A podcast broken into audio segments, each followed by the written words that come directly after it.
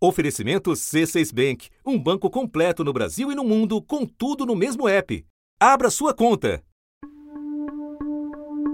Embora proibidas pela Constituição, greves de corporações armadas se tornaram parte da cena no Brasil. No Rio Grande do Sul, policiais civis decidiram manter a greve. É um protesto contra o parcelamento dos salários. Aqui em Santa Maria, desde as 8 da manhã, a categoria aderiu à mobilização estadual.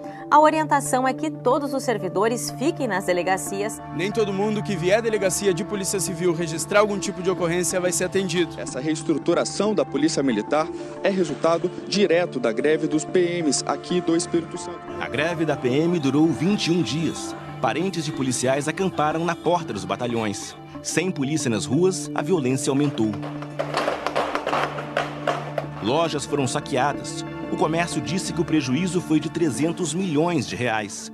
224 pessoas foram assassinadas. A madrugada de sexta para sábado foi uma das mais violentas da história do Ceará. O clima de terror virou rotina desde que o motim dos policiais militares foi anunciado. Homens encapuzados cercaram e esvaziaram os pneus de várias viaturas e mandaram que comerciantes fechassem as portas. Movimentos como este são considerados motins. Os policiais militares identificados estão sendo punidos. A decisão do Supremo Tribunal Federal. Ele decidiu que qualquer policial, seja ele civil, militar, federal, rodoviário, ele está proibido de fazer greve.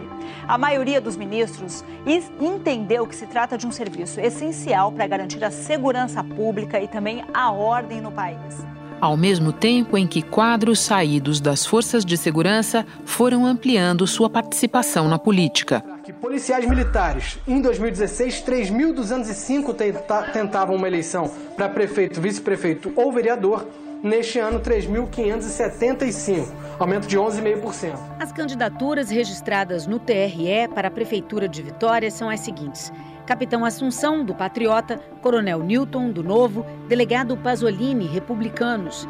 No Palácio do Planalto, um presidente atento às demandas das polícias, em cujas bases estão muitos de seus apoiadores. Pela segunda vez no mandato, Bolsonaro autorizou o perdão da pena de agentes da segurança pública condenados por crimes culposos, quando não há intenção, não há dolo no exercício da profissão. Vocês além de jurar na verdade, oferece a sua vida pela vida de terceiros e pelo patrimônio também. E em gestação no Congresso, uma nova lei orgânica que pretende reduzir o poder dos governadores sobre as PMs, que têm, apenas na ativa, mais de 400 mil policiais no país. Esta história não fica completa sem o registro da escalada de brutalidade vista nos dados de 2020. E mesmo com a pandemia, o número de pessoas mortas pela polícia cresceu 7% no país. Nos primeiros seis meses de 2019, o número de mortes chegou a 2.934. Já nesse ano, subiu para 3.148 78,5% dos que morrem em ações policiais no país têm menos de 29 anos. 75% são negros. Da redação do G1, eu sou Renata Loprete e o assunto hoje é o projeto das polícias. Entenda por que ele representa um retrocesso que fere princípio básico da nossa Constituição. Dois convidados neste episódio: José Vicente da Silva Filho, coronel reformado da PM de São Paulo e ex-secretário nacional de Segurança Pública, e Arthur Trindade, diretor do Instituto de Ciências Sociais da Universidade de Brasília e pesquisador do Fórum Brasileiro de Segurança Pública. Segunda-feira, 18 de janeiro. Zé Vicente, no modelo atual, quem escolhe e quem tira do cargo os comandantes gerais das PMs? É o governador. Aliás, toda a polícia é o chefe do executivo. Na polícia americana, os policiais geralmente são predominantemente municipais, é o prefeito que escolhe. No mundo inteiro é assim. E como é que funciona? É, isso muda governo a governo? Muda quando tem uma crise? Como é que funciona? É, normalmente, quando assume o governo, é comum que o governador faça a escolha. Naturalmente, há uma assessoria que faz indicações a respeito de nomes. E a partir da confiança nessa indicação, ele faz a escolha. Naturalmente, ele pode ter a sua política para a segurança pública e procura, procura alguém afinado, que possa estar afinado com ela. Uh, do decorrer do mandato, é, é, comum acontecer, polícias sempre enfrentam crises, tem crises internas, e tem, nós temos uma média de, de, de, de mais de 20 greves por ano de polícia no Brasil. Um dos estudos mais abrangentes já feitos no Brasil mostra que há uma tendência de crescimento no número de paralisações de policiais nos últimos anos. E a principal motivação, geralmente, é o aumento de salário. E nesses momentos de crise, ou às vezes um problema de letalidade grave, questões desse tipo, faz com que o governador pense em trocar e há trocas constantes. O Rio de Janeiro chegou a passar seis, sete anos com uma troca anual praticamente de comandante das PMs. Essa é uma decisão do governador. E com esse projeto que nós estamos discutindo, o que é que muda na maneira de escolher e quais seriam os requisitos para tirar do cargo um comandante geral? É, nesse caso, a, a, previsão no projeto de lei feito por entidades ligadas às, às polícias militares, conselho de comandante e também a, a entidade associativa, tipo sindicato, eles fizeram algumas elaborações, como é o caso aí de, de que o governador ele fica emparedado para fazer a escolha de, do, do, seu comandante de, da PM. No caso, ele precisaria atender uma lista tríplice é, escolhida, no caso, por um grupo de oficiais, um terço dos oficiais, dos coronéis mais antigos, teriam eleitores privilegiados, que fariam a indicação. Nesse caso, o governador escolheria dentre esses três ele, o comandante escolhido teria um mandato de dois anos e só poderia uh, antecipar uma troca de comando, por exemplo, se o governador fizesse uma justificativa devidamente fundamentada para fazer essa troca. Eu não conheço, visitei polícia do, no mundo inteiro, dos Estados, dos Estados Unidos, na Europa, na, na África, na América do Sul, eu nunca vi nada semelhante. É uma forma, eu entendo até, de politizar o ambiente interno das polícias, porque toda vez que se faz lista tríplice, faz-se votação. E quando se vota, nós criamos um ambiente de disputa política. Ou seja, os governadores ficariam com as mãos completamente amarradas para gerenciar crises, insubordinações e coisas desse gênero, é isso? Exatamente. O, o, a, a polícia não pertence aos policiais. A polícia representa o braço de força, o braço armado do Estado. E o Estado, portanto, tem a obrigação de fazer o controle disso. E o controle que o Estado tem sobre as suas polícias, assim como sobre as Forças Armadas, ele depende primeiro da escolha do chefe da polícia. Depois, ele precisa ter a concordância em relação à promoção dos cargos estratégicos que as polícias têm, as polícias civis e militares.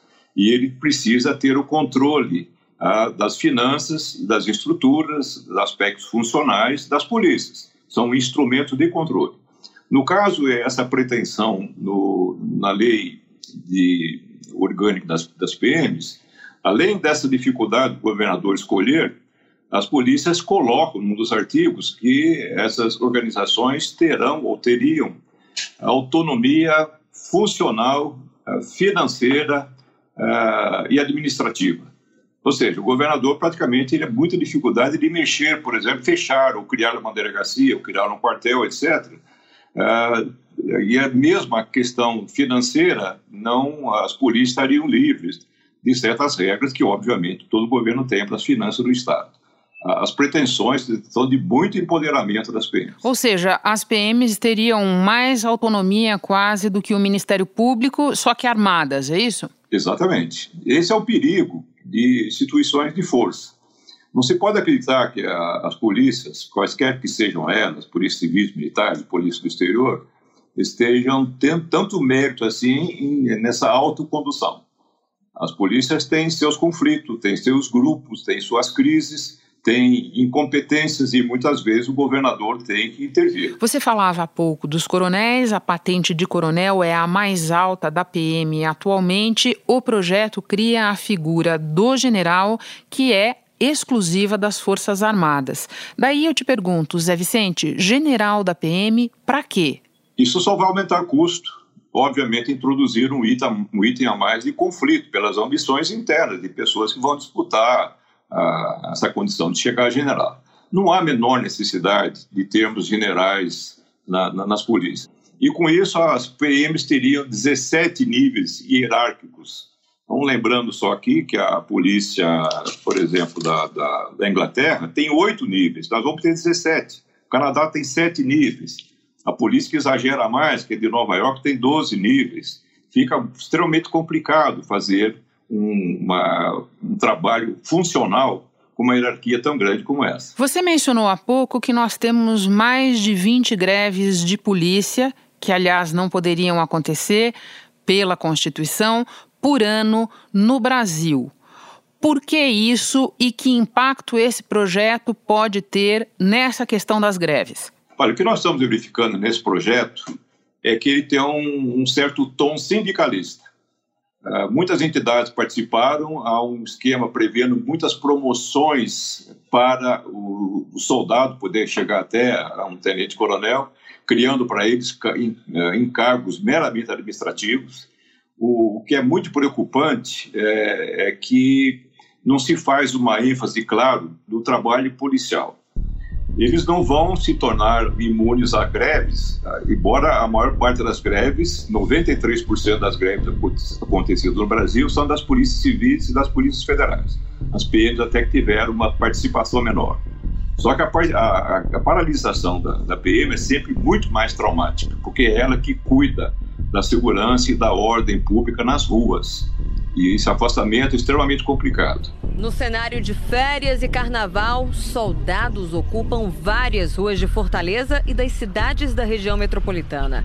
São 2.500 militares do Exército e 150 homens da Força Nacional. As autoridades registraram 34 homicídios. Eu entendo que a força que está, se está dando para entidades que não são sindicais, mas são muito similares, vai enfraquecer a polícia nesse sentido de favorecer o ambiente de greves. Um aspecto importante que eu estou vendo nesse projeto é que é, é um projeto regressivo em termos das conquistas policiais ocorridas desde o fim do governo militar. As polícias se adequaram a governadores eleitos que imprimiram um tom mais humanista, mais comunitário nas polícias, e agora o linguajar é o linguajar de militares estaduais. Eu fiz uma contagem, nós temos mais de 11 mil palavras no, no, no texto que eu tenho aqui da, do projeto. De 11 mil palavras, policiamento aparece apenas três vezes, só três palavras de policiamento, que é a atividade básica da instituição. Ah, mas a palavra militar aparece 254 vezes. Alguma coisa muito errada está acontecendo eles não falam mais no sistema de ensino policial, mas falam no sistema de ensino militar. Isso é o que me preocupa mais. Isso, naturalmente, esse caráter é um caráter de afastamento das comunidades ao invés de induzir a aproximação com elas. Para terminar, Zé Vicente, esse projeto tem um cunho autonomista, de empoderamento, como você disse, e, no entanto, o que muita gente está vendo também é a diminuição do poder dos governadores e um potencial interesse para o presidente da República. Por quê? Ah, esse assunto está sendo ventilado, porque interessaria, naturalmente, uma autonomia das polícias que era, no momento de uma ruptura institucional, estaria sob o comando do presidente, praticamente, ele poderia colocar aí uma, um estado de defesa, decretar o estado de defesa, convocaria as polícias militar, militares, ela já estaria preparada para isso. Uh, eu não acredito muito nessa, nessa hipótese. Ela é, mas é muito pequena. O que é importante é que isso está contrariando o fundamento do federalismo brasileiro. Então, o pacto federativo que nós temos está fundado na, nessa independência, nessa autonomia do Estado, mas não das suas polícias. E é importante ressaltar, Renata, eu tenho conversado com muitos oficiais, inclusive aqui do alto comando da Polícia Militar, eles não estão se sentindo representados por esse projeto de lei que está sendo tocado no Congresso por uma baixa hierarquia da, da, de PMs que são parlamentares hoje. Zé Vicente, muito obrigada pela conversa, por todas as informações. Bom trabalho para você. Obrigado pela oportunidade e pelo convite, Renato. Um abraço.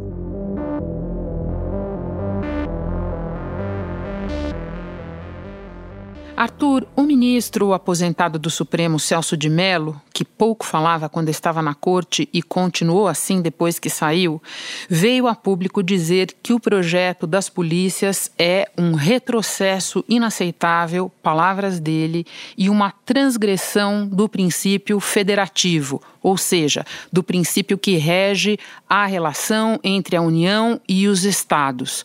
Explica para nós por que é assim. Sim, é um retrocesso, porque ao longo da nossa história republicana, eh, durante os períodos autoritários, houve muita concentração de poder eh, no governo federal. Né? Dentre é, os aspectos que o governo federal concentrou poder é o poder de, de controlar as polícias. Foi assim na, no Estado Novo e foi assim no regime militar.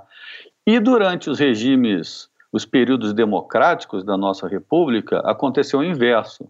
Os governadores passaram, voltaram a controlar suas polícias, tendo autonomia é, para organizá-las e controlá-las. Né? Então, de fato, eu concordo com o ministro, é um grande retrocesso é, retirar o poder dos governadores e aumentar a, a, o controle federal sobre as polícias. Fere a nossa lógica federativa. Por que todo mundo vê nesse texto a possibilidade de ampliar o poder do governo federal e do presidente sobre as polícias? Não é de hoje que o presidente Bolsonaro é, faz movimentos é, na direção de, de controlar e cooptar o, o, grupo de policiais. Né? Se Deus quiser, a nova, nova Câmara, a nova presidência das, da Câmara e do Senado, nós vamos botar em pauta o excludente de licitude.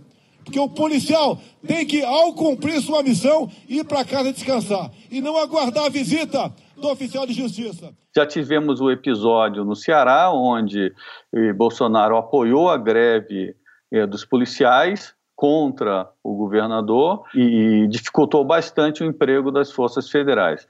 Todo esse cenário nos leva a crer que, uma vez apresentado esse texto no Congresso Nacional, é, o Palácio Planalto deverá se movimentar para aumentar o seu controle é, sobre as polícias. Agora, o que, que os teus estudos dizem, Arthur, sobre outros países que foram pelo mesmo caminho sinalizado nesse projeto? Toda aventura autoritária começa pelo controle das Forças Armadas e pelo controle da polícia. É o caso mais recente e mais próximo aqui a nós é o caso da Venezuela. A Venezuela fez uma reforma policial com vários aspectos, mas dentre eles é, centralizou é, o controle das polícias é, provinciais, né, das polícias dos estados da Venezuela, centralizou as 24 polícias é, provinciais sob o controle é, do presidente da República, Hugo Chávez. E ainda, é, essa reforma da Venezuela criou outras 99 polícias municipais, todas elas controladas pelo governo federal. É, o mesmo aconteceu no Chile durante o, o, o golpe é, de Pinochet, quando a, o Corpo de Carabineiros foi incorporado às Forças Armadas e passou a apoiar o movimento golpista. Lembra para nós, Arthur, vamos colocar isso num contexto. Que PM é essa que quer mais autonomia ou, posto de outra forma, quer fugir mais ao controle dos governos estaduais? Qual é o retrato dela hoje no Brasil, do ponto de vista da atuação e também de motins recentes que nós vimos? Esse modelo de polícia que nós temos hoje, é, em muito é, é, deriva é, da lei de 1969, né, durante o regime militar que criou essa organização de polícia. E uma mulher foi agredida com chutes e socos por um policial militar dentro de um batalhão em Bonito, Mato Grosso do Sul. Os casos de violência policial têm sido frequentes aqui no Maranhão. Quase 800 PMs respondem atualmente a processos criminais no estado. Mais um caso de violência. A vítima foi um policial militar em Mesquita, na Baixada Fluminense. Ele foi baleado numa tentativa de assalto a uma loja no centro do município. A Polícia Civil de São Paulo vai investigar uma abordagem que terminou em morte em frente a um batalhão da Polícia Militar na zona leste da capital paulista. PM atira. O homem para, parece se desequilibrar ao descer da moto e aí o policial atirou de novo. O homem foi socorrido, mas morreu. o policial foi preso. Então é claro que esse modelo está ultrapassado e nós, de fato, precisamos de uma nova lei orgânica. As polícias estaduais é, estão bastante politizadas por uma série de motivos. A legislação eleitoral beneficia a candidatura de policiais e há uma série de interferência de deputados é, estaduais junto ao governador, é, trocando voto por influência nas corporações. Isso é a realidade. Então não há dúvida, por um lado, que, as, que a gente precisa tirar a política dentro das polícias. Tirar a política de dentro das polícias não quer dizer também tornar as polícias absolutamente autônomas e dependentes dos governadores. Afinal de contas, os governadores são eleitos com um programa eh, de segurança pública e, afinal de contas, também os governadores são quem pagam as polícias. Né? Arthur, é natural que todo mundo preste mais atenção na Polícia Militar, porque é dela a atribuição repressiva e também pelo tamanho da PM. Mas esse texto também trata de outras corporações ao propor, por exemplo, um Conselho Nacional de Polícia Civil ligado à União. Ele também invade atribuições da Polícia Federal.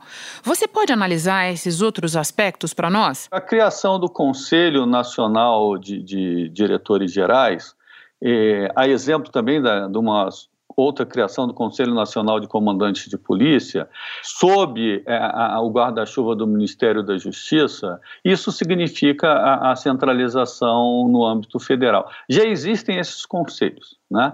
No caso da Polícia Civil, é, é, a lei orgânica proposta é menos, eu diria assim, menos incisiva no que diz respeito ao esvaziamento do poder dos governadores. Fala assim em lista tríplice, também, a exemplo do Ministério Público, né? Mas no caso da Polícia Civil, é, há, há um, algumas diferenças, e da Polícia Federal também.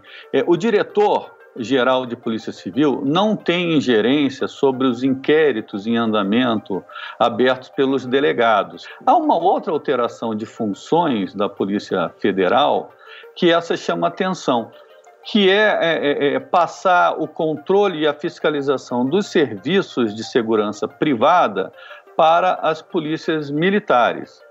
É, de fato, por um lado, é, o controle exercido pela Polícia Federal sobre as, as, empresas privadas de segurança é muito ruim, é muito fraco. É basicamente um controle burocrático. É, por outro lado, nós também sabemos que muitas empresas de segurança privada são, de fato, dirigidas por oficiais da Polícia Militar ou delegados da Polícia Civil. E de direito há sempre um nome de fachada, esposa, primos, amigos, né? Em São Paulo, o Departamento de Homicídios identificou dois PMs que mataram um adolescente de 15 anos.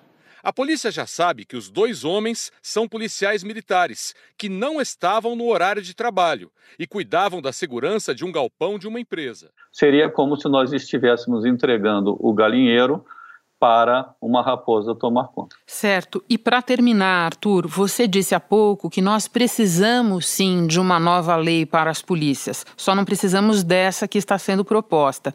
Qual seria o norte? Qual deveria ser a preocupação principal?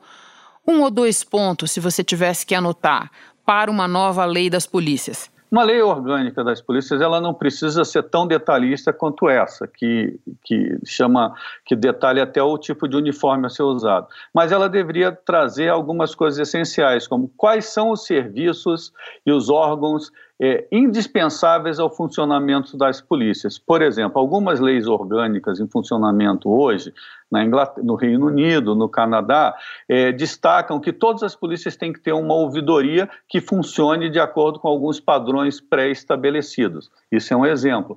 É, outras normas, outras leis orgânicas também destacam que todas as polícias precisam ter procedimentos operacionais padrões estabelecidos para algumas situações delicadas, como o uso de arma de fogo, abordagem de pessoas e entrada em domicílios. Arthur, muito obrigada pelos esclarecimentos, pela conversa. Bom trabalho para você. Obrigado. Até logo. Este foi o assunto podcast diário disponível no G1 e também na Amazon Music, Google Podcasts, Apple Podcasts, Spotify, Deezer, Castbox. Nessas plataformas digitais de áudio dá para seguir a gente e assim não perder nenhum episódio. Eu sou Renata Loprete e fico por aqui. Até o próximo assunto.